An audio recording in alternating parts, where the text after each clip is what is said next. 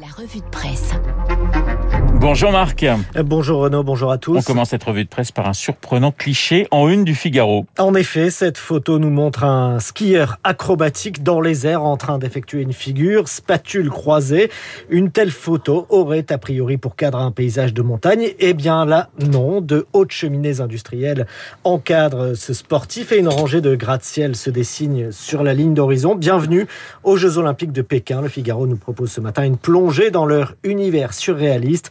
L'envoyé spécial du Figaro, Cédric Callier, décrit également le rare public autorisé à assister aux compétitions triées sur le volet. Il occupe une seule tribune, poussé par une sono bruyante et un DJ vociférant à se trémousser de manière totalement artificielle. Une assistance manifestement absolument pas au fait des sports d'hiver. Alors même tonalité dans le Parisien Magazine. Ces jeux auront battu tous les records d'indécence et de cynisme, note Nicolas Charbonneau, notamment en termes de protection environnementale. La région de Pékin n'est jamais enneigée, écrit-il, et les canons à neige tournent là-bas en permanence depuis le mois d'octobre. Également à la une de l'actualité marque la course à la présidentielle avec un nouveau ralliement pour le président de la République. Même non déclaré, Emmanuel Macron continue à engranger des soutiens. Dernier en date, celui de la maire Les Républicains de Calais, Natacha Bouchard. Elle l'annonce ce matin dans une interview au Figaro. Emmanuel Macron, dit-elle, est le plus en capacité de gagner la prochaine présidentielle. Elle salue notamment les actes du président face à la difficulté de la gestion migratoire.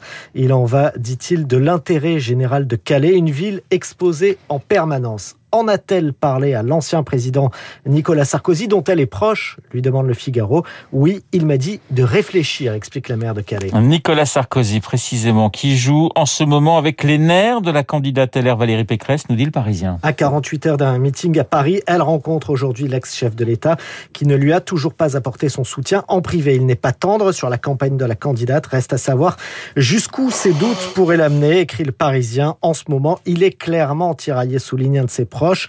Son inclination, naturelle serait de soutenir la candidate de sa famille politique, mais il voit bien qu'Emmanuel Macron coche pas mal de cases. Au final, il peut aussi temporiser jusqu'au dernier moment en fonction des sondages. Quoi qu'il en soit, la Macronie s'attend à d'autres ralliements. Le Parisien évoque quelques noms. Jean-Pierre Raffarin, Maude Fontenoy, avec qui des discussions seraient en cours. Un marcheur va même jusqu'à espérer les ralliements de Rachida Dati ou Luc Châtel. Poursuit le quotidien. Alors, tout autre chose maintenant, le Figaro nous livre l'histoire l'histoire saisissante de la vengeance d'un pirate informatique américain contre la Corée du Nord. Le régime de Pyongyang est pourtant réputé maître dans l'art de la cyberpiraterie. Cela ne l'a pas empêché fin janvier de voir son réseau Internet s'éteindre pendant 6 heures quotidiennement pendant deux semaines, rendant inopérant plusieurs sites gouvernementaux et toutes les messageries électroniques des dirigeants.